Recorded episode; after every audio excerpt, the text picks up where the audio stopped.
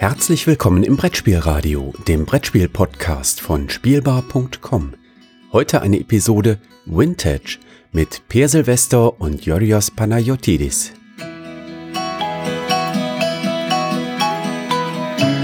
Hallo, liebe Leute von A bis Z, von 1 bis 100, von Norden bis Süden, von Osten bis Westen. Da bin ich wieder, unser guter, lieber, guter altes Vintage, der Podcast der, von den zwei Leuten, die über alte Spiele reden. Richtig, richtig. Das, äh, das, das ist noch so quasi ein kleiner Flashback aus seiner Zeit als Ansager beim, äh, beim Jahrmarkt, ne? äh, ja, also ich habe auch mal dachte ich für Vintage auch mal mit etwas Vintage. Das äh, ist, ist, ein guter Ansatz. Aus, aus der Fernsehgeschichte äh, zu antworten. Das ist spitze. Genau. genau. Ähm, ja, genau. Also die zwei Leute, die hier über alte Spiele reden, das ist einmal, haben, haben sie beide jetzt schon gehört und vielleicht an der Stimme erkannt. Das eine, der eine, das bin ich, das ist äh, Per Silvester. Und der andere, der nennt seinen Namen am besten selber, damit ich mich nicht verspreche. Jodros Panagiotis. Hallo? genau. So haben wir das alles geklärt. Äh, ja, wir haben, äh, es ist schon wieder ein paar Monate her, seit vergangen, seit der letzten Vintage-Folge. Ich erinnere mich, als wäre es gestern gewesen. Und äh, da hatten wir über ein Spiel gesprochen. Äh, wer weiß, vielleicht war es auch gestern und wir haben einfach nur ganz, ganz viel Zeit zwischen den Veröffentlichungen gelassen. Das äh, mag sein. Äh, genau, das lassen wir an dieser Stelle auf Anti-Zeit. So, äh, jedenfalls, aber Vintage sprechen wir über alte Spiele und äh, die gut sind oder auch nicht. Und wir gucken, ob sie noch gut sind, vielmehr. Weil sie wie wichtig sind vor allen Dingen. oder auch nicht. Oder auch nicht. Haben wir über den Schwarzen Turm gesprochen oder Atlantis, äh, was eigentlich so heißt und nicht Schwarzer Turm. Und auch über Duck Tower. Diesmal sprechen wir wieder nur über ein Spiel, weil äh, es gibt keine ganz aktuelle Neuauflage und auch keine, die wir gespielt hätten. Na, es gab, es gibt da, es gab eine spätere Auflage, die wir nicht gespielt haben. Nach allem, was, was ich so wieder zu anlesen konnte, fand ich sie nicht so reizvoll. Und ich habe, nachdem ich es gespielt habe, mich mal ein bisschen umgeschaut und war positiv überrascht, als auch verwundert, äh, dass das Spiel quasi wirklich für sehr wenig Geld auf dem Gebrauchtmarkt zu haben ist. Das wird sich jetzt ändern nach dieser Folge. So, oh, ich befürchte, ja, ich glaube, sobald wir aufgenommen haben, werde ich mir vielleicht meine eigene, mein eigenes Exemplar zulegen müssen. Ja, also wir reden über ein Spiel, das äh, wir haben ein bisschen schon angesprochen, also wer, wer, unsere, wer uns regelmäßig verfolgt auf anderen Podcasts, ähm, auf der Spielbar, im Brettspielradio, der wird fest wissen, dass wir über, dass wir über Klaus Teuber gesprochen haben, in Redebedarf, der gestorben ist, verstorben ist ja leider. Und wir haben da über Siedler von Katan gesprochen. Und wir haben aber auch gesprochen und gesagt, dass er da seinen Peak-Täuber hatte. Und über ein anderes Spiel aus dieser Peak-Täuber-Zeit ähm, ist, haben, wollten wir jetzt sprechen, und zwar Löwenherz. Es ist äh, original 1997 erschienen, von Klaus Täuber, wie gesagt, bei Goldsieber. Und es ist, ja, wenn man der historisch, Historie glauben darf, ist das ein bisschen, hatte sich Klaus Täuber eigentlich ein Spiel, das vorgestellt, dass, dass man dass ein Spiel, wo man Sachen ähm, entdeckt, dann besiedelt und dann auf der, auf der Insel Kriege führt. Und dann hat er gesagt, eigentlich ist das besser in drei Spiele aufzuteilen. Hm. Das eine war dann Decker, das andere Siedler und das dritte ist Löwenherz. Ein bisschen kurz, das war also ein bisschen was über das Spiel und äh, dann warum das wichtig ist. Es hat äh, das Löwenherz war nominiert zum Spiel des Jahres wurde aber nicht, äh, hat aber nicht gewonnen, aber hat 1997 den besten Spielepreis gewonnen. Spiel des Jahres wurde damals Mississippi Queen. If Memory Serves. Ich kann mich auch täuschen, aber ich gucke nochmal nach. bin, bin etwas überrascht. Aber gut, vielleicht ist Mississippi Queen auch viel besser, als ich es in Erinnerung habe. Ja, ich glaube, es liegt, können wir mal drauf eingehen. Ich, es gibt aber, glaube ich, Gründe für, was nicht Löwenherz gewonnen ist. Ich glaube, es war tatsächlich den damals doch noch zu heavy. Also es ist von, den, von, der, von der Einstiegshürde her, es ist ja noch ein Stückchen über Siedler. Also ich, das würde ich sagen, im soliden Kennerspielbereich Niveau. Mhm. Und ich mhm. kann mir vorstellen, dass es ähm, damals einfach noch zu, vielleicht haben sie sich ein bisschen vor zurückgeschreckt, glaube ich, und dann lieber das einfache Mississippi Queen genommen. Also ich kann mir gut vorstellen, dass das Löwenherz, also mit rückblickend, also jetzt im Jahre 2023, äh, wo man, wo Leute wie du und ich halt einen sehr viel breiteren und facettenreicheren Spiele äh, Wortschatz, nenne ich das mal, haben. Viele verschiedene Spielarten, viele verschiedene Spielmechanismen und auch ihre Kombinationen kennengelernt haben und auch damit einhergehend viele verschiedene Arten und Weisen, wie man diese Dinge präsentieren und erklären kann, ist, glaube ich, Löwenherz meiner Einschätzung nach verhältnismäßig einfach erklärbar.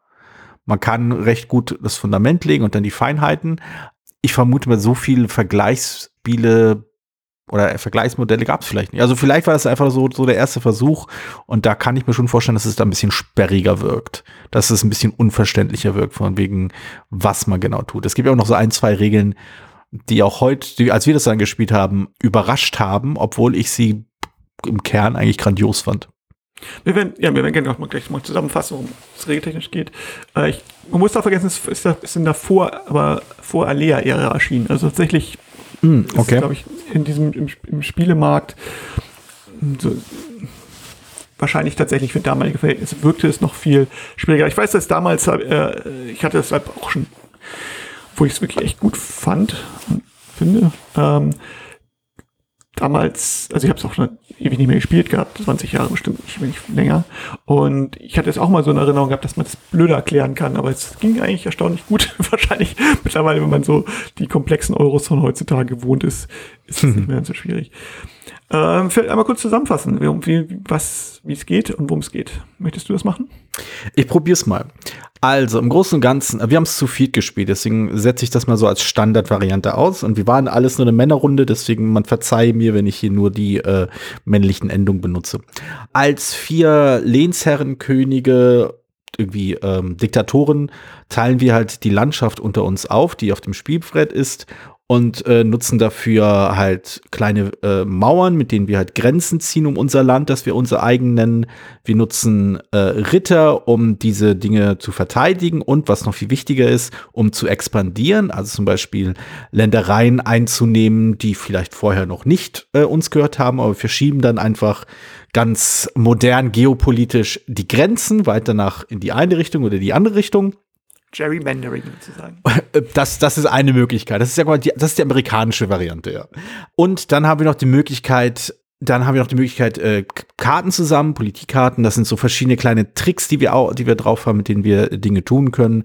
Und wir nehmen noch ein wenig Geld ein, wobei das Geld ganz interessant ist, weil das Geld nicht per se für irgendwas gebraucht wird von den Aktionen, die ich gerade genannt habe. Man benutzt das Geld, glaube ich, nicht um äh, die Wände zu bauen, also die Grenzen zu bauen, meine ich. Man benutzt das Geld nicht, um, äh, um halt die Grenzen zu verschieben. Man benutzt, wenn ich weiß, das Geld auch nicht, da kannst du mich korrigieren, falls ich mich da falsch erinnere, auch nicht, um Ritter zu bekommen. Oder? Eigentlich nur, nur wenn du Ritter auf den, auf den Wald setzen willst, was man aber ah, sehr, genau. sehr selten tut. Es gibt also es, es gibt normalerweise arbeitet man nur mit der Ebene, es gibt ein paar Berge, wo man nie drauf darf. Genau, genau. Die aber unter Umständen Siegpunkte bringen können. Es gibt Städte, die äh, auf jeden Fall Siegpunkte bringen mhm. und so fort. Und es gibt halt Wälder, die eher stören, weil man da halt, die, man kann, weil es halt kostet, da reinzusetzen. Also das macht man doch. Genau. Also das Geld ist halt wirklich eher so quasi ein Hilfsmittel, um ein bisschen Flexibilität äh, zu behalten. Aber letztendlich sind das so die Hauptaktionen, die man macht. Und man macht sie fairerweise auch äh, nacheinander. Das ist eine der Besonderheiten. Äh, also die, die, die Aktion macht man nacheinander, man wählt sie nacheinander aus. Der Witz besteht halt jetzt darin, und das ist der Punkt, den ich eigentlich ziemlich clever finde zu Beginn einer jeden Runde wird eine Karte aufgedeckt und dort steht eine zufällige Kombination aus Aktionen. Und es sind immer genau drei Aktionen da drauf. Wer äh, aufgepasst hat, wird feststellen, dass es vier Leute an unserem Spieltisch gab, aber es gibt nur drei Aktionen auf unserer Karte. Wenn jeder also der Reihe nach eine Aktion auswählt und damit diese Aktion quasi blockiert hat, bleibt für die letzte Person demnach nichts übrig. Es sei denn, sie wählt eine Aktion aus, die jemand anders bereits gewählt hat, und dann äh, kommt es zu einem Duell. Und das sind dann die Punkte, an denen das Geld eine Rolle spielt. Und das mit dem Nacheinander auswählen, das, das hat uns einen Moment lang halt äh, überrascht, weil wir eigentlich durchaus gewohnt waren, okay, wir wählen die Aktion aus und decken gleichzeitig auf und schauen, was passiert. Aber nein, man wählt nacheinander aus. Und das fand ich wirklich eine großartigen, eine großartige Regel, weil sie das Spiel auf eine sehr interessante Art und Weise total, äh, total starken Fokus gibt. Denn äh, quasi mit der ersten Runde ist klar, hier geht man sich gegenseitig äh, wirklich quasi an den Hals. Hier geht es nicht um von wegen, ich, ich, ich tüdel hier so bei mir so ein bisschen rum, du tüdelst bei dir so ein bisschen rum und so, und dann schauen wir mal, wer die hübscheren Häuschen hat, sondern das ist halt wirklich, da wird halt gleich aufs Blut geschossen. Ähm, Das ist eine Formulierung, die ich mir gerade ausgedacht habe, aber ich finde sie sehr schön und werde sie jetzt irgendwie, irgendwie weiter verbreiten. ja, du kannst, du kannst nicht, nicht, also es, es gibt immer zwei, mindestens zwei, die sich streiten, manchmal ist es auch mehrere, es kann ja theoretisch auch vorher schon Leute sich für die gleiche äh, Aktion hm. entschieden haben, vor allem wenn es ähm, nicht so viele sinnvolle Aktionen mehr gibt gegen Spielende zum Beispiel oder wenn, hm. oder am Anfang vielleicht auch. So, dass, dass äh, bestimmten Zeiten sind bestimmte Aktionen einfach mehr, mehr interessanter. Wenn es kaum noch Möglichkeiten gibt, vernünftig Mauern zu setzen, dann wird das auch kaum einer wählen, wenn wir anfangen, wenn der Spielplan leer ist. Ja. Äh, ist, möchte das jeder irgendwie machen. Wobei, das, das würde ich auch, das würde ich vielleicht noch, äh, dies, diese, diese Veränderung der Wertigkeit dieser einzelnen Aktionen würde ich auch eher noch als zusätzliche Hürde des Spiels bezeichnen wollen. Denn man muss, also am Ende des Spiels, nachdem wir eine ganze Partie hinter uns hatten, hatte ich ein besseres Verständnis dafür, wann welche Aktion wichtig wird. Und ich habe mir auch mir ist auch aufgefallen, also du hast es, glaube ich, auch gesagt, gegen Ende des Spiels kommen bestimmte Aktionen gar nicht mehr vor, meine ich. Ich glaube, du nimmst gar kein Geld mehr ein gegen Ende und keine Mauern. Also wenn, die Anzahl der Mauern wird sehr, sehr runtergesetzt. Am Anfang gibt es kaum Ex also Möglichkeiten, dass man expandiert, weil macht auch mhm. Sinn, weil man noch keine Gebiete hat, die man ja, expandieren könnte. Das ist, das ist ein wichtiger Unterschied. Ich meine, man kann erst äh, ein Gebiet äh, expandieren, wenn man ein Gebiet hat. Und das hat man halt erst, wenn es vollständig eingeschlossen ist durch so eine, solche Grenzen. Das heißt, man arbeitet dann halt darauf hin, diese Grenzen zu haben. Wir haben jetzt die fortgeschrittene Variante gespielt. Da gibt es keine vorgegebenen Grenzen zu Beginn. Es gibt ein paar Platzierungen, aber es gibt noch keine Grenzen. Und dadurch muss man das erstmal aufbauen. Und auch das finde ich, ich glaube, wenn ich das Spiel jetzt noch mal spielen würde, vielleicht mit Leuten, die das e-, ebenfalls zum ersten Mal spielen, also nicht ich, sondern die anderen halt, würde ich auch mit dieser vorgeschlagenen äh, Einstiegsvariante anfangen, die halt schon Grenzen festlegt, wo die jedem Spieler äh, sagt, hier, das ist deine erste Grenze, das ist dein festes Gebiet, einfach damit man schneller äh, quasi in den, in Anführungszeichen, normalen Spielverlauf reinkommt, um dort dann gleich lernen zu können, ah, okay, diese Aktion will ich jetzt benutzen und diese Aktion will ich jetzt benutzen. Zu Beginn gibt es, wie gesagt, es gibt halt Aktionen, die man einfach nicht sinnvoll nutzen kann, weil man einfach kein abgeschlossenes Gebiet besitzt. Und dann streiten sich natürlich alle um die anderen Gebiete. Ne? Also das einzige, genau. das, ah, nein, anderen Aktionen. Die einzige Aktion, die mehrere Leute machen können, ist das Geld nehmen und dann teilen sich die Leute das Geld. Also wenn es mhm. irgendwie für vier Gold zu haben ist und alle vier Spieler würden das wählen, dann hätten wieder nur jemand nur einen da machen. Das macht natürlich keiner. Nee, nee. So, und das, also was mir bei dem Spiel mal so geht, mir geht immer nur das Geld aus, weil ich am Anfang denke, ich versuche am Anfang einfach ja. die Aktion zu nehmen, allein zu nehmen und irgendwann am Ende, man möchte ja jede Aktion machen und irgendwie mhm. ähm, bietet man dann einfach zu hoch und dann hat man kein Geld mehr und dann muss man mal zugucken, wie die anderen die Aktionen machen, die man machen will. Man genau. Auch kein, also das, das finde ich auch wirklich reizvoll daran, dass, dass wenn man das Spiel halt spielt und dann zum Beispiel lernt, okay, so verteilt, so verteilen sich die Aktionen im Laufe des Spiels. Ähm, so am Rande, das Deck ist nicht völlig zufällig, es ist strukturiert. Bestimmte Karten kommen zu bestimmten Phasen des Spiels äh, und am Ende des Spiels kommen halt nur andere Karten, andere äh, Aktionskombos auf den Karten als zu Beginn des Spiels. Das muss man nicht auswendig lernen, obwohl das theoretisch möglich wäre, aber ich weiß nicht, ob es viel bringt. Aber man muss zumindest ein klein wenig im Gefühl haben, dann, weil auch hier die Timing-Frage recht wichtig ist. Und zu welchem Zeitpunkt will man also sagen, okay, jetzt in dieser oder spätestens der nächsten Runde will ich wenigstens ein Gebiet zugemacht haben, damit ich mit, den Expan mit der Expansion anfangen kann? Oder ich muss jetzt noch mindestens zwei Runden Geld irgendwie scheffeln, denn sonst komme ich hier aus meiner Ecke nicht raus, wo überall Wald ist. Und es kostet mich halt Geld, dort einen Ritter reinzusetzen, die ich zur Verteidigung brauche, denn wenn ich zu wenig Ritter habe in meinem Gebiet und äh, ein angrenzender Kriegstreiber halt mehr Ritter hat in seinem Gebiet, äh, dann kann der einfach mir Felder wegschnappen. Und das ist dann der emotional nächste Punkt, der das Spiel, also der den vorhin erwähnten Fokus des knallharten Konflikts nochmal auf die Spitze treibst, äh, und einem noch so richtig noch in Anführungszeichen wehtut, die Punkte, die man mit seinem abgeschlossenen Gebiet dann erstmal erobert hat, äh, die können einem auch weggenommen werden, wenn eben jemand äh, expandiert in das eigene Gebiet hinein. Und dieses Verschieben auf der Siegpunktleiste, um die es am Ende letztendlich auch geht, führt halt sehr dazu, sehr, sehr schnell dazu, dass man eben halt diese, diese Gereiztheit oder zumindest diese Angespanntheit hat bei richtig konfrontativen Spielen. Man ist halt äh, nicht unbedingt paranoid, aber man ist total irgendwie, man schaut genau hin, wer hat was gemacht, ah, die muss ich jetzt ausstechen, sonst nimmt er mir da was weg und so, oh nein, jetzt hat der diese Aktion genommen und das, es, es führt ziemlich schnell zu einer ziemlich hohen Spannung, ja, ich, ich nenne es mal Emotionalität. Ja, ja. Also ich, ich finde ich, mir fiel gerade ein, und auch nur deswegen, weil ich gerade davon gelesen hatte nochmal, äh, das ein bisschen zu vergleichen mit, vielleicht, du hattest mal über die Estates geschrieben, Mhm, ja. wo es auch so, ein, auch so eine Achterbahn ist, Mhm. ähm, wo man dann vielleicht auch gar nicht unbedingt jetzt gezielt gegen jemanden also spielt, weil man, weil das jetzt der Gegenspieler ist, den man jetzt, ha, den hau ich jetzt richtig ins Gras, aber du möchtest jetzt das unbedingt haben, den was wegnehmen oder den möchtest das nehmen. Und so ist es bei Löwenherz auch. Du nimmst, du sagst jetzt nicht, wir hauen jetzt alle auf lila drauf oder so, sondern Ähm, weiß ich nicht. Ähm, also ich glaube, das ist, das ist schon eine Facette, die zum Spiel gehört. ein bisschen, also- aber ist nicht so, nicht so wie bei, ich meine, aber jetzt nicht so wie bei so einem Take-Set-Spiel oder so, sondern ich meine, Ja. Mhm. Sondern ich meine jetzt, ja genau, also aber dadurch entsteht dann wirklich diese Spannung, diese Angespanntheit, oh, hoffentlich verliere ich mein Gebiet nicht, hoffentlich kann ich mich jetzt noch verteidigen, Mhm. hoffentlich kriege ich das noch hin, hoffentlich kann ich die Mauer zuerst bauen, damit ich hier Ja. das Gebiet kriege und nicht, weil man, gerade gegen Ende ist halt lustig, dass ich bei Gebietsspielen ja, das Schöne ist, dass eine Mauer ja in zwei Richtungen zeigt und dann, wenn dann irgendwie, ein Gebiet ist dann äh, wirklich nicht nur abgegrenzt, wenn es abgegrenzt ist, sondern auch wenn nur eine Person drin ist. Mhm. Und das heißt, wenn am Ende alles abgegrenzt ist, bis, und, bis auf ein riesigen Drittel des Spielplans, wo dann zwei Figuren drin stehen, und es einer schafft, den anderen nur so gerade so wegzudrängen, und hat, kriegt er halt alles, was übrig bleibt. Und das ist irgendwie ein schöner, schöner Da- Effekt irgendwie. Genau, also äh, man hat bei dem Spiel sehr das, also immer und auch sehr schnell das Gefühl, dass ganz, ganz viel auf dem Spiel steht. Dass ganz halt ganz viel in Gefahr ist, um das man sich sorgen muss, dass ganz, ganz viel aber halt auch äh, umkämpft wird und dass, äh, dass jeder Zug, den ein anderer Spieler gemacht hat, da denkt man schon nach, irgendwie, okay, was, wie will, wo will der Typ hinaus? Also was, was will er sich noch holen? Wo will er die Grenze setzen? Ähm, und das, was ich meinte mit dem vorwegen, jetzt, jetzt spielen wir alle gegen Lila, ich glaube, das, das spielt da schon mit rein. äh, Und das hat dann wieder damit zu tun, wie diese Konflikte gelöst werden, wenn zwei, zwei oder mehr äh, Spieler am Tisch die gleiche Aktion auswählen.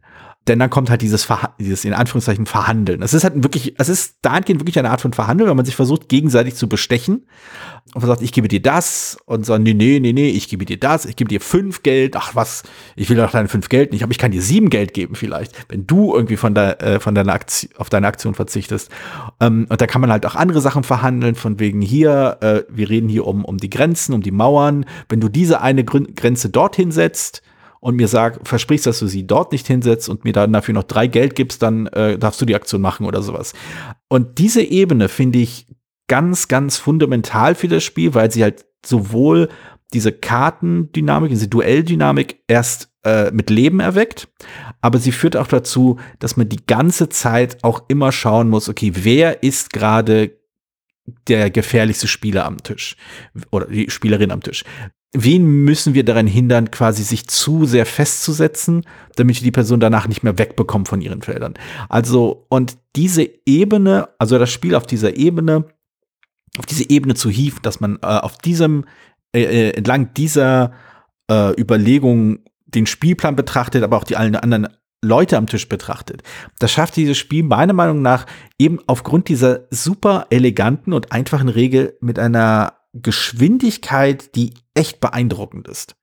Weil es dauert wirklich zwei, drei Runden, so zumindest meine Empfindung und so meine Einschätzung, und auf einmal denkt man halt so. Dann ist es nicht mehr von wegen so, ich baue so für mich und ich mache, ich, mach, ich baue hier vielleicht so ein bisschen aus und dann kann ich vielleicht eine Grenze da lang ziehen. Da ist noch so eine kleine Mine, mit der ich noch ein paar extra Punkte bekommen kann, sondern das ist ab der dritten Runde von wegen, okay, der will dahin, der will dahin. Okay, wenn ich hier, jetzt muss ich unbedingt hier die Grenze wegschnappen, sonst macht er dann nämlich zu und fängt an zu expandieren und so weiter und so fort. Und dieses Art von, und diese Art von irgendwie sich gegenseitig irgendwie so schnell ans Messer gehen, das war, das fand ich echt beeindruckend, wie gut und einfach das gelungen ist. Ich kenne da einige Spiele, die da 20-seitige Regelwerke für brauchen. Ja, also ich, ich finde es vor allem jetzt faszinierend, dass dieser Mechanismus, also wir, wie gesagt, Klaus Teuber hat ja das, das mit, mit alle verpflichtet. Ich weiß nicht, ob er den erfunden hat, aber zumindest hat er damit etabliert, dieses gleichzeitig äh, Aktionen auswählen und dann, und dann gleichzeitig durchführen. Also geheim und gleichzeitig eine Karte aussuchen und dann die Aktion. Und der, der ist ja wirklich etabliert, so etabliert, dass wir, wir, wir ich wiederhole uns, ich weiß, das letzte Mal gesagt, aber äh, dass wir am Anfang oder vor allem ja, ich wusste ja, wie es geht, aber die anderen, äh, dass das ihr vor allen Dingen erstmal wirklich nachgefragt habt, wirklich nicht gleichzeitig. Mhm. Also das war so, weil es so, so normal ist. Man hat drei Aktionen. Äh, okay, es gibt ja einen Konflikt, wenn welche das gleich machen, aber dann müssen wir wahrscheinlich gleichzeitig auswählen. Aber nein, ähm, nacheinander aber begrenzte Aktionen. Das gibt's also in ganz, ganz wenig Spielen. Es hat sich nicht so durchgesetzt. Ich glaube, das liegt ein bisschen daran, dass es eben so ein, ähm, dass du eben bewusst entscheidest, an irgendeiner Stelle muss irgendein, muss irgendjemand am Tisch mhm. bewusst entscheiden, äh, nee, ich mache jetzt hier den Konflikt. Ich kann den nicht ausweichen, weil ich, also ich bin gar nicht in der Lage, den auszuweichen. Oder mhm. na, deswegen kommen dann auch, also ab der zweiten, dritten, also ab der dritten, vierten Runde hat man dann auch dann die ersten, wo den auch schon, ungefähr schon als der zweiten, also relativ schnell dann die, die, den Punkt erreicht, wo Leute dann auch gesagt haben, schon als Zweiter, äh, an der zweiten Position sitzen, wo man theoretisch auch noch die Auswahl hatte. Nee, ich möchte jetzt dasselbe machen wie du, weil ich brauche das auch. und, genau, ähm, genau. Und plötzlich, äh, und das plötzlich nicht mehr so aus dem Weg gehen, weil es ging ja. mir sowieso nicht auf Dauer. Und das, genau. ähm, ich glaube, das ist der Grund, warum der Mechanismus nicht mehr ganz so häufig benutzt ist, weil dieses ganz konfrontative ist bei Spielen dieser Kategorie, dieser Gewichtsklasse, dieser dieses Genre vielleicht sogar, also Eurogame im weitesten Sinne, nicht mehr ganz so gefragt.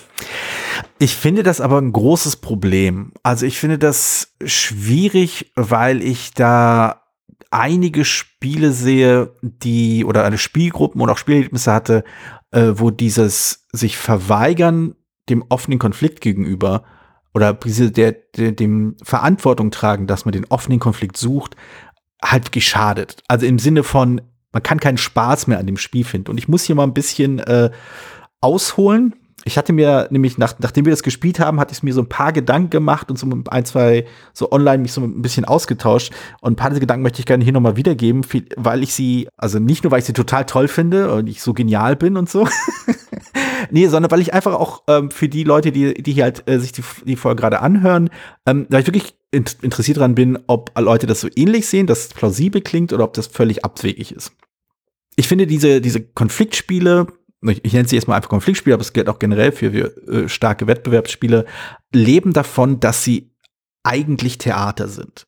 Und damit meine ich, dass, äh, dass wir äh, in diesen Spielen halt eine Rolle einnehmen. Und zwar die Rolle der äh, Antagonisten, die Rolle der Konkurrenten, die Rolle der Widersacher das Spiel gibt uns halt quasi durch die Vorgaben und so diese Rollen, weist uns diese Rollen zu, aber darunter liegt halt immer noch irgendwie die Basis, dass wir eigentlich befreundet sind. Wir spielen schließlich freundschaftlich ein Spiel miteinander und darauf aufbauen gibt es halt diese Rollen. Und ich finde diese, die, man muss, glaube ich, diese, Tre also der Stand, der Standardspruch, den der mich immer irgendwie zu Weißglut treibt, ist, dass man diese Rollen trennen muss. Das halte ich halt für Blödsinn. Nee, weil das halt einfach nicht stimmt. Äh, man muss aber, glaube ich, man muss einfach anerkennen, dass es Rollen sind. Man muss auch quasi wirklich diese Rollen auch einnehmen. Man sagt, ja, das bin ich, das mache ich. Das, ich, ich werde nicht gezwungen, niemand irgendwie treibt mich irgendwo her. Ich könnte jederzeit was anderes machen. Nein, ich entscheide mich dafür, in meiner Rolle diese Tat, also diese, ha, diese Tat, äh, dir zu begehen und dir damit vollends gegen den Karren zu fahren das finde ich durch diese Regel halt sehr, sehr gut gemacht, weil sie halt explizit macht, das ist kein Zwang. Also es ist dahingehend ein Zwang, dass du dich entscheiden musst, aber es ist nicht kein, es ist kein Zwang, gegen wen du dich entscheidest. Das ist dir überlassen, aber du musst ja halt entscheiden. Das ist Kern dieses Spiels. Und das muss man, glaube ich, anerkennen, das muss man, glaube ich, auch ausleben. Und nur wenn man halt diese, dieses Theater halt auch quasi äh, mitspielt. Wenn man halt wirklich auch sagt, nee, jetzt bin ich halt mein Antagonist, jetzt bin ich mal dein Widersacher, jetzt, ne? Und gleichzeitig halt noch immer noch, immer noch irgendwie diese andere, diese, diese eigentliche, sagen wir, Realität des Spielens dabei lässt, dann kann man das, also gleichzeitig halt erfüllt, dann können diese Spiele wirklich Spaß machen. Ergibt das irgendwie Sinn, was ich versuche zu artikulieren? Ich, glaube ich glaub, glaube schon. Also man, ich denke auch, dass es äh, erklärt auch, warum halt einige Leute halt, die wollen diese Rollen nicht einnehmen. Und dann mhm. solche Spiele nicht. Und das ist, finde ich schon, finde ich schon in Ordnung. Also ich glaube auch, ich habe auch, wenn ich deinen Ausführungen gelauscht habe, nochmal ein bisschen drüber nachgedacht. Wir hatten, es gibt eine Neuauflage von dem Spiel, was die aber auch schon 20 Jahre alt ist. Also, also eine, eine, eine, Neuauf, eine Altauflage. Später Auflage. Also 2003 ist das tatsächlich nochmal mhm. erschienen, also in einer anderen Version erschienen, äh, bei Cosmos. Mhm. Ähm, überarbeitete Fassung. Ich, äh, wir haben sie nicht gespielt, wir haben, wir haben anfangs ja schon gesagt. Da ist aber genau dieser Teil raus. Jetzt ich, ähm, also die, die, die, die, es gibt keine Duelle mehr, sondern man spielt halt eine Karte und führt die Aktion durch. Genau, so, also du, ich, Duelle ist halt, wenn, wenn zwei Leute gleichzeitig, oder zwei oder mehr gleichzeitig eine Aktion haben wollen und sich irgendwie einigen müssen. ich meine, lustigerweise hatte, als ich ähm, getwittert hatte, dass wir das Spiel gerade spielen, ähm, gab es viele Leute, oh cool, das will ich auch mal, muss ich auch mal wieder spielen. Oder so, oh, das suche ich schon die ganze Zeit mal auf dem Ma- Markt auf Englisch. Zwei englische Sprache gemacht. Einer hatte gesagt, er bevorzugt ja die 2003er Version, weil, also weil er die Duelle nicht mag. Okay, was ich vielleicht nachvollziehen kann. Aber meine, meine bisschen Theorie ist, es ist für so ein Spiel, was so, ja, so, ich will nicht sagen ikonisch, aber es ist tatsächlich eins von, es war damals, er hat einen neuen Spielepreis gewonnen und war wirklich so, Hm. dachte, er, Teuber ist so der, der König der Welt im Moment, so mit Siedler und Löwenherz und Decker und Siedler Mhm. Und sowas. Äh, es ist mittlerweile seit, also, das sind 20 Jahre her seit der Neuauflage. Ich weiß nicht, wie lange die im, im Druck war, aber ich, es, war nicht, ja, es war nicht lange. Also es war jetzt Mhm. nicht, ich möchte be- behaupten, nicht, es waren vielleicht fünf Jahre Maximum, meiner Erinnerung. Und ich glaube, das Spiel ist mittlerweile relativ, ich will nicht sagen vergessen, aber äh, außer als die Leute wie ich, die halt das äh, von früher noch kannten, aber ich glaube, die neue Generation hat das nicht mehr im Blick. Das ist eins, eins, eins von den Spielen, die, die man ja mal gehabt haben muss oder die man, sollte man sp- gespielt haben sollen musste. Und ich kann mir vorstellen, das ist eine, eine Hypothese, eine nicht beweisbare These, ähm, dass es vielleicht tatsächlich daran liegt, dass es eben durch dieses, ähm, durch diesen neuen Mechanismus so ein bisschen herkömmlicher geworden ist und das, was das Spiel eigentlich ausgemacht hat, ein bisschen weichgespült wurde. Und Ja, also ich würde es eher weich gespielt als herkömmlich bezeichnen. Weil ähm, das, das, das Besondere, also das, was, was ich auch vorhin so meinte, was halt so beeindruckend war, ist halt die Eleganz, mit der dieser Konflikt nach vorne kommt. Äh, und auch halt diese, diese Klarheit und diese, dieses Schnörkellose, mit der man, mit der dieses Spiel halt einfach auf Konflikt ausgelegt ist. Und ähm, es spielt sich verhältnismäßig schnell, also man muss halt ein bisschen mit abwägen und je nachdem, wie lange man halt bei den Duellen oder so halt debattiert, aber selbst da irgendwie vernünftige Leute lassen das nicht ewig in die, lassen das nicht ewig in die Länge ziehen. also wenn man es wenn man's Spiel schon mal gespielt hat, also man es ich habe es früher f- häufiger gespielt, ähm, kann man es locker in 90 Minuten schaffen, wenn, Hm. wenn man mit der Schnellversion sozusagen quasi anfängt. Also die lässt die erste, die, die, die erste E- ähm, Ära weg. Also Mhm. man hat schon ein paar Gebiete, wie du schon sagtest, dann vielleicht sogar 60, weil du dann ein bisschen schneller bist. Genau. Also die erste, die braucht nicht 30 Minuten, aber du bist, das ist da, wo es wo man noch am längsten nachdenkt, weil man halt noch nicht so richtig, weil man halt hat einen leeren, eine leere Leinwand, auf der man pinselt. Wo setze ich Mhm. meine Mauern hin, wenn noch gar nichts da ist? Es dauert einfach länger, als wenn man schon irgendwie weiß, okay, ich kann nur da Genau. erweitern oder macht's Also es, genau, also ich glaube, diese Variante ist auch dann interessanter, wenn man das Spiel ein bisschen kennt und vor allem, wenn man seine Mitspieler oder Mitspielerinnen ein bisschen kennt, weil das psychologische Element dann ist viel interessanter. Man kann die Karte besser lesen, man sieht, ah, okay, das ist eine schwierige Ecke, da gibt's viel Wald, das wird mich viel Geld kosten, wenn ich mich da platziere und mich ausweiten will. Ich hoffe mal, dass sich jemand anders da irgendwie hindrängen kann. Also genau, der, der Spielplan ist leicht modular und äh, dadurch ist halt die Zusammensetzung, wo welche Gebiete vielleicht sehr einladend sind und wo man sich schnell ausbreiten kann und wo man sich eher schwierig ausbreiten kann oder welche, welche Eck man gut verteidigen kann, welche man nur mit viel Geld verteidigen kann, solche Sachen. Das sind alles auch Ebenen, die auch mit reinkommen und die helfen das ist ist auch, glaube ich, super interessant, aber dafür muss man das Spiel halt etwas besser kennen. Dann kann man sie auch wirklich genießen, man kann sie berücksichtigen, man kann äh, richtig was ausschöpfen, indem man halt so platziert, dass man weiß, okay, ich habe mich jetzt hier irgendwie verschanzt, also hinter, hinter mich wird wahrscheinlich niemand kommen, ich kann da recht gut den Wald dicht machen und habe da ein paar Punkte und danach kann ich einfach nach Norden oder nach Süden oder sonst wohin äh, expandieren. Das sind alles taktische Überlegungen oder strategische Überlegungen, die man machen kann und das ist schon spannend, das ist wirklich interessant, aber Genau, es ist halt alles nicht auf grusames Häusle bauen ausgelegt. Es ist halt wirklich auf, ne, sobald man irgendwie merkt, dass da, äh, dass einem, dass man hier niemandem was schenken kann, geht's halt los. Die Grenzen der Macht heißt ja interessanterweise der deutsche Titel, Untertitel, also von Löwenherz. Ähm, Ja, das, es das ist aber, ich- es was- ist knallhart am Karlauer, oder? Ja, also ich finde, ähm, also ich, wir haben's da, ich habe es deswegen gespielt, weil ich habe echt, ich habe beide Versionen häufig gespielt, früher in den 90er Jahren. Ich, ich habe in diesem Jahrhundert gespielt hat, weiß ich nicht mehr. ist, äh, knapp auf jeden Fall. Und ich wollte halt auch, ähm, ja, Georgios, aber halt anderen Mitspielern, die das noch nicht kannten, äh, den, ganzen Arc zeigen. Also wie das ist, dass, ähm, dass sich das Spiel halt entwickelt. Es ist nicht pädagogisch nicht so nicht so super gewesen. Ich habe weiß, das ähm, ist nicht mir bewusst.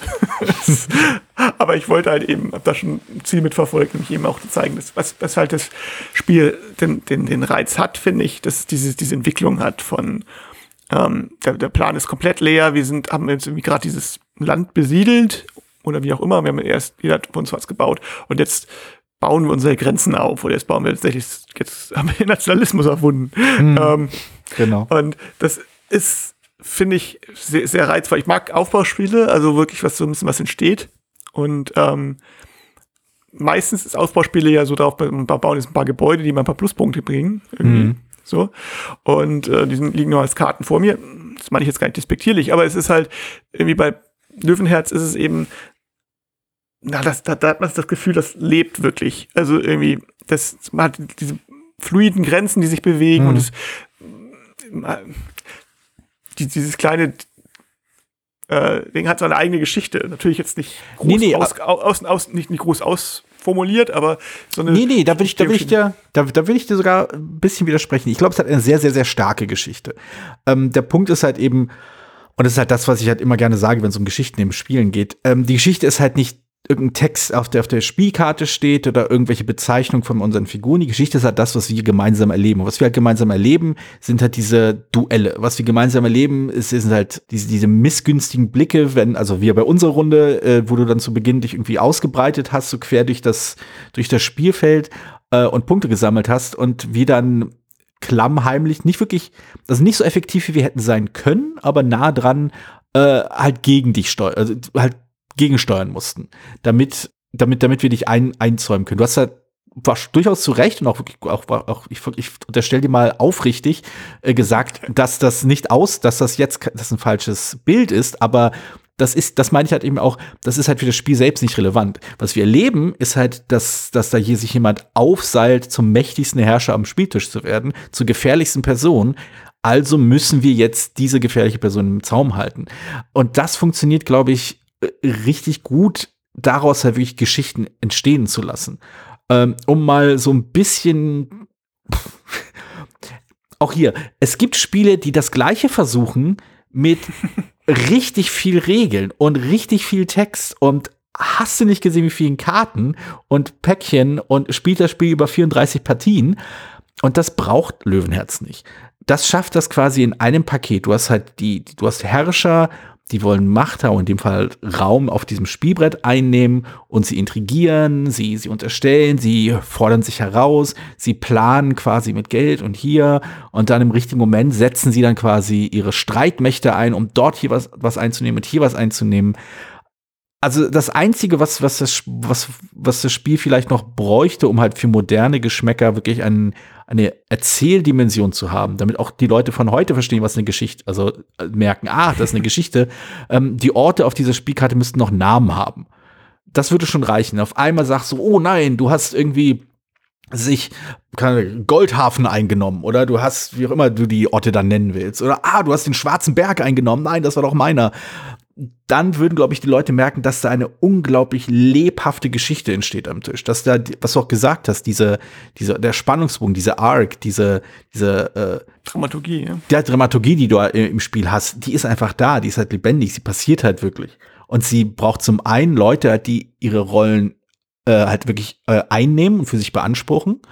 Und dann den, die dann eben die, die dramatischen oder erzähl mehr oder weniger erzählerischen Konflikte durch diese Karten entstehen, halt auch wirklich annehmen und sagen, nee, ich leg mich jetzt mit dir an. Du, du, wir können dich, wir können dich jetzt nicht irgendwie weiter ausbreiten lassen. Wir müssen jetzt die Grenzen ziehen und wir werden jetzt kämpfen. Ich werde jetzt meine Ritter und tralala. Mir geht's gar nicht darum zu sagen, von wegen, dass man das Spiel Rollen spielen muss, dass man Sachen erzählen mhm. muss. Mir geht's darum, dass man diese Dinge erlebt, dass man, dies, also, dies, dass diese Emotion einfach da ist. Auf jeden Fall. Also gerade vor allem, also selbst wenn man jetzt die, die, die Ritter nicht mit Namen versieht oder so, was, was für mich wofür die Hauptgeschichte drin steckt, ist in den Grenzverläufen tatsächlich. Genau, ja, ja, klar. Sagst, wo du sagst, oh, jetzt hat's der mir eingehen, oh, jetzt plötzlich hat er mir jetzt die letzte Grenze so gesetzt, dass ich nur ein, ein, ein Quadratmeter Gebiet habe und hat mich komplett mhm. eingemauert und hat alles andere genommen oder war wohl was schiefgelaufen. Und das ist eigentlich, weil ich kein Geld hatte, um mich zu wehren. Und das mhm. sind so Sachen, das sind, das sind die Geschichten, die wirklich passieren. Ich meine, ich hatte nochmal ganz interessant, früher, also ich habe in den 90er Jahren gerne, sehr gerne gespielt, dann lange nicht, weil halt, so ist es halt, ne? Aber ähm, ich hatte damals gesagt, das, das ist für, also ich, Siedler von Katan ist, ist, ist sicherlich toll, das beste Spiel. Aber das Spiel, was mir persönlich am meisten gefällt, ist Löwenherz. So. Mhm. Und ich weiß nicht, ob ich nach der Person noch, ob das immer noch genauso unterstreichen würde, weil meine eigenen Spielgeschmäcker sich natürlich auch ein bisschen verschoben hat.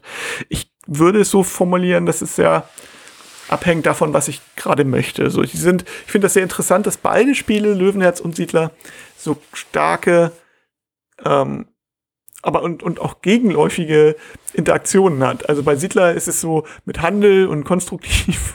Also klar kann genau. man sich einbauen. Und bei Löwenherz ist echt genau das Gegenteil. Und das finde ich, also es, es Wobei, ähm, ähm, ich glaube mal in einem Interview gelesen zu haben, und auch hier, ich habe nicht mehr die Chance gehabt, das äh, irgendwie noch zu, zu recherchieren und belegen zu können, aber ich glaube mal gelesen zu haben, dass er meinte, er hatte irgendwie genug von den, von den ganzen Spielen, die immer so konfrontativ waren, worunter wahrscheinlich auch Löwenherz fallen würde und wollte mit Siedler halt etwas machen, was ein bisschen konstruktiver sein könnte. Und ich finde, dass die, diese Unterschiede sieht man bei diesen beiden Spielen vielleicht am deutlichsten. Also angenommen, die, ich, ich erinnere mich an das richtige Zitat äh, und angenommen, er hat vielleicht, vielleicht war es auch nur zufällig so, er hat über andere Sachen gesprochen, aber ich finde an diesen Spiel, beiden Spielen, diesen Unterschieden zwischen diesen beiden Spielen, kann man sehr schön den Unterschied sehen zwischen, was ist eigentlich ein äh, kompetitives, schräg, schräg, schräg konfrontatives Spiel und was ist halt ein Spiel, welches eben auch auf konstruktive Interaktion ausgelegt ist oder zumindest ausdrücklich konstruktive Interaktionen erlauben will. Wie kompetitiv man das dann am Ende spielt, ist jedem selbst überlassen bei Katan. Bei, bei Löwenherz hat man diese Wahl nicht. Also entweder du, du ziehst dein Messer oder halt du, du liegst am Ende am Boden. Du kannst da nicht, nee, du, ist automatisch. Mit jeder Aktion muss man, also spätestens ab der zweiten Runde jemanden ans Bein pissen. So und äh, Zeitsprache. Was ich interessant finde, Entdecker, das dritte Spiel, also ich habe es auch lange nicht mehr gespielt, wir haben es ähm, nicht mehr geschafft. und ähm, in meiner Erinnerung zumindest ist es nicht das irgendwie zwischen den beiden Spielen. Das ist tatsächlich, du, du, der hat so einen Stop-Mechanismus, wo du halt mehr mit dir selber spielst. Es gibt so einen kleinen Mehrheitenmechanismus. Ähm, das ist mehr so wie ein moderner Euro halt. Ne? Mhm. Also dieses, äh, man spielt so ein bisschen nebeneinander, man nimmt sich mal mal was weg oder man versucht eine Mehrheit zu kriegen. Aber es ist weder das eine Extrem noch das andere Extrem. Es liegt so in der Mitte und ich finde es halt witzig, dass er halt diese Trilogie hat an Spielen, äh, die so, so völlig unterschiedlich, völlig unterschiedliche Ansätze, was Interaktionen betrifft. Mhm, also das ist, mhm. das ähm, ist, ist wirklich was Besonderes. So, und jetzt nochmal um das jetzt die, die Rundung reinzukriegen, wir hatten ja gesagt, Vintage, sprechen wir nicht mal sehr ausführlich über ein Spiel, was wir vorstellen wollen, wollen auch nochmal darüber noch mal die Frage in den Raum stellen, wäre das heutzutage äh, ein Spiel, was gut ankommen würde oder was man halt heutzutage auf den Markt bringen würde oder muss man da viel ändern? Ich meine, so ein bisschen, glaube ich, ist die Antwort schon gefallen, oder? Was meinst du? Also ich glaube, ich würde nicht viel ändern. Also ich habe ja eine Sache schon gesagt. Ich glaube, was die Modernisierung angeht, man müsste vielleicht ein paar der, der, der, der, der Karte ein bisschen mehr Charakter verleihen. Sie ist halt schon sehr generisch. Also wortwörtlich. Obwohl ich den Stil, obwohl ich den Stil sehr, sehr mag. Ja, ja, nee, äh, auf, absolut. Aber sie ist halt, also ja, sie ist halt völlig generisch. Sie hat halt keinen eigenen Charakter, außer halt den ästhetischen. Aber du hast halt nicht das Gefühl, okay, ja, das ist dieser Ort, wo wir immer uh, um unsere Landschaften kämpfen, sondern es ist halt, das ist irgend so ein mittelalterliches, äh, äh, so ein Fleck, wo halt, ein, da gibt's ein paar Berge, da gibt's ein paar Minen, da gibt's ein paar Städte da haut euch die Rüben ein. Das Spiel heißt Löwenherz, also wird es wohl in England spielen. Richtig, aber selbst das, aber ich ganz wortwörtlich, also ähm, die, die einzigen Momente des Charak äh, der Charakterisierung, die du hast, sind A im Titel und auf den Rückseiten der eigenen Karten. Du hast irgendwie drei Karten, mit denen du entscheidest, ne, was du, was, welche Aktion du auswählst, auf denen jeweils ein anderes Wappen drauf ist. Wenn du die Wappen wiedererkennst, dann kannst du sagen, ach ja, das sind die und die, ach ja, das sind die und die. Und das war's. Also mehr an Charakter, an, an greifbarem Erzählcharakter, wie auch immer, würde ich dem Spiel nicht groß zu, zuschreiben. Ambiente durch die, äh, durch den Zeichenstil, ja. Also es wirkt halt schon, ne? Mittelalter. Aber das war's dann auch schon. Und das ist, glaube ich, der Punkt, wo man wahrscheinlich ein bisschen nachpolieren könnte. Ich würde, glaube ich, wenn ich irgendwie mitreden könnte oder entscheiden könnte, würde ich wirklich wie wild darum kämpfen, dass dieses, ihr wählt nacheinander offen aus, welche Aktion ihr wählen, wählt, äh, absolut drinnen, drinnen lassen. Das rauszunehmen, weiß ich, also war vielleicht so eine dieser Zeitgeistentscheidungen, von wegen macht man halt so, kommt, glaube ich, besser an, wir, wir, wir ändern das mal. Da hätte man, glaube ich. Ich kann mir vorstellen, dass es auch daran liegt, dass es einfacher ist, äh, das auf andere Spielerzahlen runter zu skalieren. Das ähm, mag sein. Das ist deswegen, also gerade zu dritt. Zu zweit kann man sagen, in zwei Aktionen, dann hat man halt das auch das gleiche Problem. Hm. Aber äh, ich weiß gar nicht, ob ich das unbedingt zu zweit spielen möchte. Ähm, Würde ich auch hab ich auch noch nie. Habe ich auch noch nie. Ich habe es auch noch nie zu dritt gespielt. Ich habe tatsächlich immer nur zu viert gespielt. Hm. Also das ist vielleicht das Einzige, was deswegen kann ich, also zumindest, ich will jetzt keine Eide drauf schwören, aber ich kann mich nicht erinnern, es mal zu dritt gespielt zu haben. Also ich, das ist tatsächlich wäre das Einzige, was, äh, was schwierig ist, das auf, auf eine andere Mitspielerzahl zu skalieren. Und ein reines Vier-Personen-Spiel ist halt schwer vermarktbar, sagen wir mal so. Ja, ja. Aber ich könnte es mir, glaube ich, zu dritt doch schon noch vorstellen. Ich glaube, da geht's auch. Also es, da gibt es, glaube ich, das wäre nicht so schwer, das um hinzubekommen. Aber so zwei und fünf sind so die, die Spielerzahlen, wo es ein bisschen tricky wird. Und wenn wir jetzt quasi den Zeitgeist, äh, irgendwie auch äh, die Zeitgeist-Schiene fahren müssen, müsste es halt irgendeinen Solo-Bereich geben, wo man sich dann selbst in die Pfanne haut. Das ist bestimmt total spannend. Ähm ja, weiß ich nicht, oder ein Automa gegen jemand spielt, aber ich glaube, das, das wäre einfach ein, wie immer, bei, jeder, bei jeder dieser Solo-Varianten ein völlig anderes Spielgefühl. Also ich glaube, ja, also Automa wird wahrscheinlich, müsste es, wäre dann auch die Variante zu zweit, vermute ich mal, ein, ja. zwei. Ähm, wie weit man das dann zu dritt umsetzt, ich ich glaube, zu dritt ist es immer irgendwie so, dass man, dass der Erste darf manchmal zwei Aktionen wählen. Hm. Das meine ich, das so grob im Kopf zu haben. Mhm. Und ähm, ja, das funktioniert auch, aber ist halt nicht ganz so spannend wie, wie zu viert. Auch, ja, klar, weil man sich eng, der Plan ist enger, der, der modulare Plan mag ich halt so, aber ja, das ist echt gut. Ist, aber der ist halt immer gleich groß und ich glaube, man könnte da sind wir schon ziemlich im Detail fragen. Da wäre das man vielleicht bei anderen Spielerzahlen, dass man da auch die Größe ein bisschen anpasst. Was aber auch kein Problem ist, weil man auch irgendwie einfach ein, ein schwarzes Brett oder rein, das wo, hm. wo, nur Berge sind oder so. Ja, mal wahrscheinlich. Ja. Also das ist nicht das Problem. Also wir sind uns beide einig, glaube ich. Ne? Also man könnte das so wie es ist fast, also inhaltlich zumindest, also mechanisch hm. eigentlich praktisch machen. Vielleicht ein, zwei interessantere Karten. Also Aktionskarten gibt es ja auch noch. Stimmt, über die haben wir gar nicht okay. gesprochen. Die kann man, die kann man halt auch kaufen. Ist eine von den Aktionsmöglichkeiten, dass man eine Aktionskarte kauft.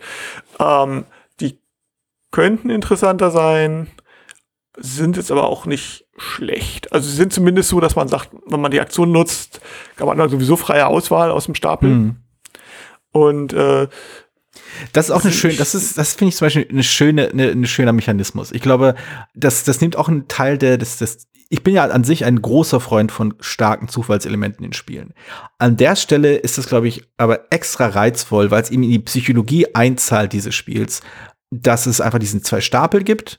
Also die, die Karten sind gleich, aber sie werden zufällig in zwei unterschiedlich sta große Stapel verteilt und man darf sich dann einen Stapel angucken, wenn man die entsprechende Aktion nimmt und sich dann alle Karten anschauen und die eine rausnehmen, die man haben will. Das heißt, man weiß, welche Karten da drin sind. Wenn man als Zweiter sich einen Stapel anschaut, muss man spekulieren, welche Karten genommen wurden. Und dieses psychologische Element ist halt großartig. Das gibt dem Ganzen so eine Würze, so eine, das, das, das schießt noch mal die Paranoia nach oben. Das einzige, was ich, was ich da vielleicht noch, und auch, da hast du vorhin schon den Begriff gesagt, Detailfragen. Ich glaube, ich würde die Zahl, also wenn ich es richtig in Erinnerung habe, ähm, es gibt einen festen Satz, es gibt irgendwie sechs, sieben, 13 Karten oder sowas. Ja. Und es sind in jedem Spiel genau diese 13 Karten drin. Ich glaube, es wäre um einiges interessanter, wenn man nicht wüsste, wenn es halt ein paar mehr dieser Karten gäbe, 15, 17 oder so, und man eben nicht weiß, welche Karten drin sind. Und eben nicht mit Sicherheit sagen kann, welche fehlen. Weil auch das eben wie gesagt, diese, diesen, dieses Misstrauen, diese Paranoia und all dieses halt nochmal in die, Höhe, äh, in die Höhe treiben kann. Und dann hast du auch diese lustigen äh, Überraschungsmomente, das hat mich lustigerweise an, an Dune Imperium erinnert. Ähm, wenn dann plötzlich jemand mit einer Karte daherkommt, diese aufdeckt und sagt so, haha, ich habe das Duell sofort gewonnen, weil Sowieso. Oder haha, ich kann jetzt nicht nur, das heißt mal, zwei, äh, irgendwie zwei Felder erweitern. Ja, genau, ich kann da jetzt ein Ritter von, von dir durch einen genau. Ritter von mir. Also so genau. Tausch einfach. So, so, das. das ist halt so, so ein Überläufer. Und das ist halt großartig. Also einfach ich frage mich, ich frage mich, ich will drüber nachdenken, ich frage mich, ob da jemand irgendwie, der, der Dune Imperium gespielt hat, nicht einfach auch Löwenherz gespielt hat an der Stelle. ähm, aber ja, das sind so Momente, die halt für unglaublich viel Drama sorgen. Also für unglaublich viel äh, Emotion sorgen, wenn dann plötzlich diese Intrige oder in dem Fall Politikkarte auftaucht und dann ein, ein Ritter, auf den man total gesetzt hat, damit man das Gleichgewicht halten kann, überläuft und auf einmal denkt man so, oh verdammt, ich habe keine Verteidigung gegen diesen äh, Gegenspiel auf meiner, auf der anderen Seite dieser Grenze. Und das ist halt super dramatisch. Das ist halt wirklich so großes Theater. Ja, also das ist glaube ich auch, also beim Stichpunkt, das ist ein gutes Schlusswort, glaube ich, großes Theater. Also ich denke, Löwenherz, ich werde, es ist Peak Täuber, wir haben jetzt schon über Katan viel geredet, am, am im Redebedarf, ja. Am Redebedarf. Ähm, mit Löwenherz nochmal, aber das ist einfach, ja, das war damals wirklich ein super Spiel, oder ist immer noch ein super Spiel. Ich habe hm. ich hab gerade gesehen, ich habe neun Punkten, neun von zehn bei Boardgame Geek bewertet. Mhm. Ähm, ich glaube, ich hätte es auch mal mit zehn, ich hätte nur runtergewertet, weil ich es lange nicht mehr gespielt habe. also ich glaube, mit neun bin ich ganz glücklich. Ähm, also es ist, kommt, ist nicht mehr ganz mein Lieblingsspiel. Es gibt immer noch so ein, zwei Spiele, die besser, die, die ich besser finde. Aber es ist wirklich, es war jetzt nicht so, dass ich das Gefühl gehabt habe, uh, das, ich hatte ja am Anfang ein bisschen, das hat sich ein bisschen länger gedauert, als ich es in Erinnerung hatte, so, weil, mhm. aber es lag halt da noch an, wenn man Neulinge dran am Tisch hatte und die dann natürlich erstmal gucken, natürlich ein bisschen erschlagen sind, wie du schon sagtest. Ähm, der Plan ist halt leer. Du weißt nicht, wo setze ich eine Grenze Sicherheit. Ich darf eine Grenze oder zwei Grenzen setzen. Wo setze ich die hin? Genau. so. Und egal, wo man sie setzt, man ärgert sich. Also, wenn man sie bei sich rumsetzt, dann ist Gefahr, dass man um, umzingelt wird oder man möchte die Stadt noch mitnehmen, aber man will sich nicht zu groß setzen und das ist dann so viel als auf einmal. Ja, ist ja. So ein bisschen, bisschen knifflig. Und will dem anderen nicht helfen. Und insofern hat es dann manchmal ein bisschen gezogen. Also nicht gezogen, es hat immer länger gedauert, als ich in Erinnerung hatte. Aber mhm. es, es, hat einfach diesen schönen, diesen schönen, diese schöne Dramaturgie, es hat dieses, diese Spannung, es ist wirklich die ganze Zeit spannend und es ist dann auf und ab. Du hast auch nicht, also ja, ich hatte die ganze Partie, wie du schon sagtest, gesagt, darauf hingewiesen, es ist noch nicht entschieden und es ist, entscheidet sich eigentlich wirklich immer erst ganz am Ende und das ist, finde ich, aber auf eine gute Art und Weise irgendwie. Äh, das, das ist völlig richtig, aber auch das gehört natürlich zu, zum, zum Theater dieses Spiels, dass ja, die Person, die vorne liegt, natürlich immer das sagen wird. Unabhängig, also egal ob es stimmt oder nicht stimmt, äh, die Person wird es immer sagen und egal ob die Leute, äh, die anderen es glauben oder nicht glauben, sie müssen handeln.